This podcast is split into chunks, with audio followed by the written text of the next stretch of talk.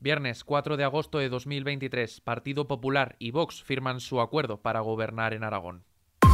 ISFM Noticias ¿Qué tal? Muy buenas tardes. Los portavoces del PP y de Vox en el Parlamento aragonés, Ana Alós y Alejandro Nolasco, han firmado el pacto de gobierno de coalición que garantiza al popular Jorge Azcón la presidencia de Aragón. Aunque Azcón ha mantenido desde que ganó las elecciones el pasado 28 de mayo su preferencia por un gobierno en solitario, siguiendo el modelo de Baleares, finalmente se ha impuesto el de la comunidad valenciana al que aspiraba Vox. El acuerdo da a los de Abascal dos consejerías, una de ellas con rango de vicepresidencia. Ambos partidos garantizan la estabilidad del gobierno aragonés. Les escuchamos. El acuerdo que ha sido posible desde, después de muchas negociaciones y que fundamentalmente busca establecer un gobierno sólido, que actúe con una sola voz para dejar atrás políticas erróneas de la izquierda. Eso es importantísimo, que, que, este Gobierno vaya a tener la estabilidad necesaria para trabajar en pro y en beneficio de los aragoneses. Este apretón de manos entre PP y Vox en Aragón se basa en 80 puntos divididos en 10 áreas, que incluyen sacar la ideología de las aulas, poner a la familia en el centro de las políticas públicas, derogar la ley de memoria democrática de la comunidad o el desarrollo íntegro de todas las obras necesarias para garantizar la reserva hídrica, sin nombrar el trasvase del Ebro. Les escuchamos hablar sobre la ley de violencia de género y la ley de memoria democrática renunciamos absolutamente a nada, a ningún instrumento que suponga la protección, la educación, la prevención para erradicar la, la violencia machista.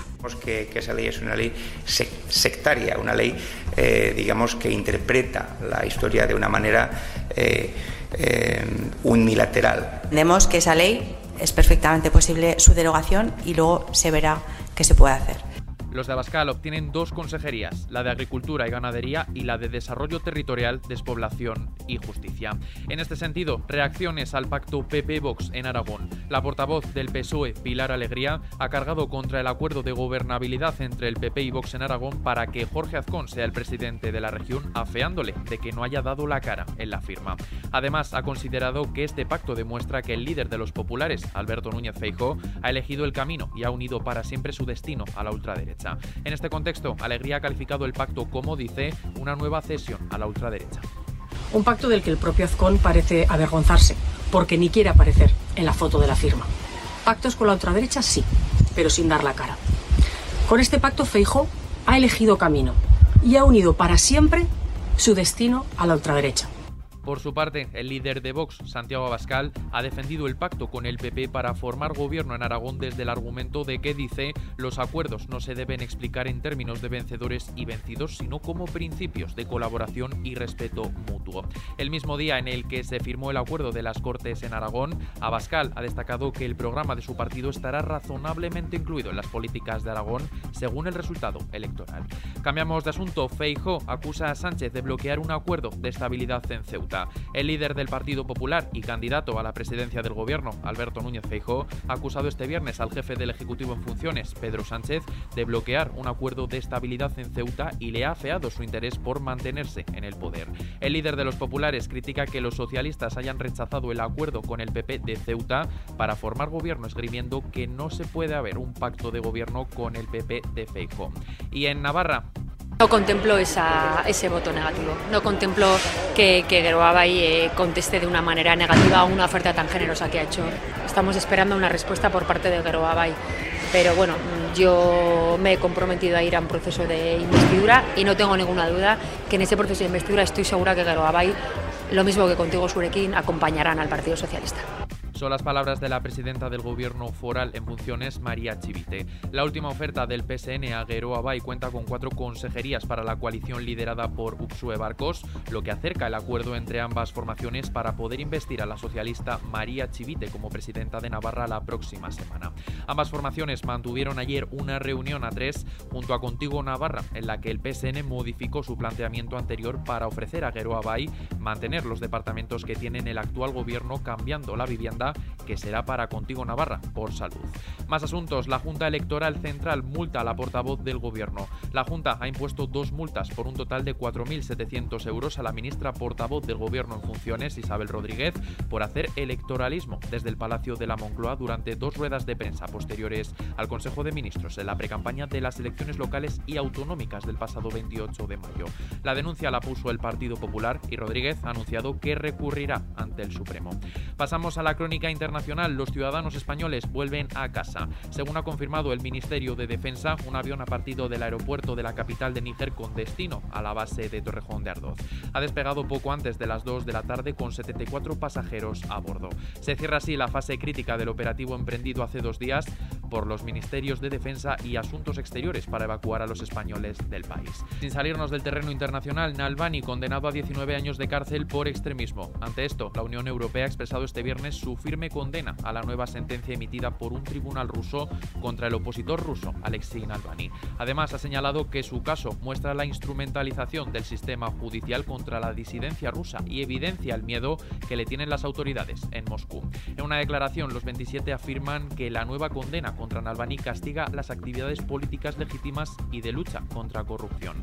Más cosas, Trump se declara inocente. El expresidente de Estados Unidos, Donald Trump, ha definido como persecución política la causa que le ha llevado de nuevo a la justicia. Ha aprovechado su tercera comparecencia judicial para volver a presentarse como víctima frente a un sistema que quiere impedirle regresar a la Casa Blanca. Los republicanos cierran filas con él, mientras que las encuestas le sitúan casi empatado con el presidente actual de Estados Unidos, Joe Biden. En casa, la luz sube. El precio de la electricidad subirá mañana sábado un 3,2% al situarse los 68,95 euros megavatio hora frente a los 66,84 de hoy. Con ello, el precio de la electricidad suma ya 10 días por debajo de los 100 euros megavatio hora. Por franjas horarias, el precio máximo se registrará entre la primera hora del día y el mínimo, por su parte, se dará entre las 3 y las 6 de la tarde. El IBEX 35 ha subido el 0,66% y se ha acercado a los 9.400 puntos. A la cabeza nos encontramos con Fluidra, que roza los 3 puntos porcentuales, seguido de Acciona y Robi. A la cola están Indra, con pérdidas del 1,19%, Banco Sabadell y ArcelorMittal, que no llegan al medio punto porcentual. Por último, el Banco Central Europeo ha fijado el cambio del euro en un dólar con 10 centavos. Con esto, echamos un vistazo al mapa del tiempo. Mañana empiezan a subir las temperaturas, aunque todavía tendremos valores normales para esta época del año. En gran parte del país tendremos sol, excepto en la costa de Cataluña, Baleares, área del Estrecho y Melilla. Durante la segunda mitad del día habrá nubes en el norte de Galicia y Cantábrico. Temperaturas diurnas en descenso, excepto en el área mediterránea y Canarias, donde permanecerán con pocos cambios. Nocturnas, por su parte, subirán en el oeste peninsular y bajarán en el norte y este de la península. Y terminamos hablando de los hombres G.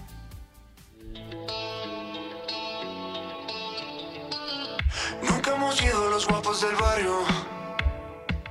Hombres G sigue celebrando sus cuatro décadas de música. Para el tramo final del año se programa el lanzamiento de su nuevo proyecto llamado Del Rosa al Amarillo. En este nuevo trabajo se incluirán sus éxitos con disco extra, con versiones de sus canciones, con la colaboración de invitados que nacieron y crecieron con su música. En este caso los colombianos Morat participan en el primer avance que es El ataque de las chicas cocodrilo, canción que estáis escuchando en estos momentos y que por cierto se trata de una canción que versionó hace unos años Alex Sintek junto a David Summers. Tienes toda la información ampliada en xfm.es en nuestra sección de noticias musicales. Con esto lo dejamos por el momento, pero ya sabes que tienes toda la información a cada hora en punto actualizada en tan solo 90 segundos en los boletines de XFM y ampliada aquí en nuestro podcast XFM Noticias. Paula San Pablo nos acompaña otra tarde más en la realización. Un saludo de Adrián Martín. Feliz fin de semana.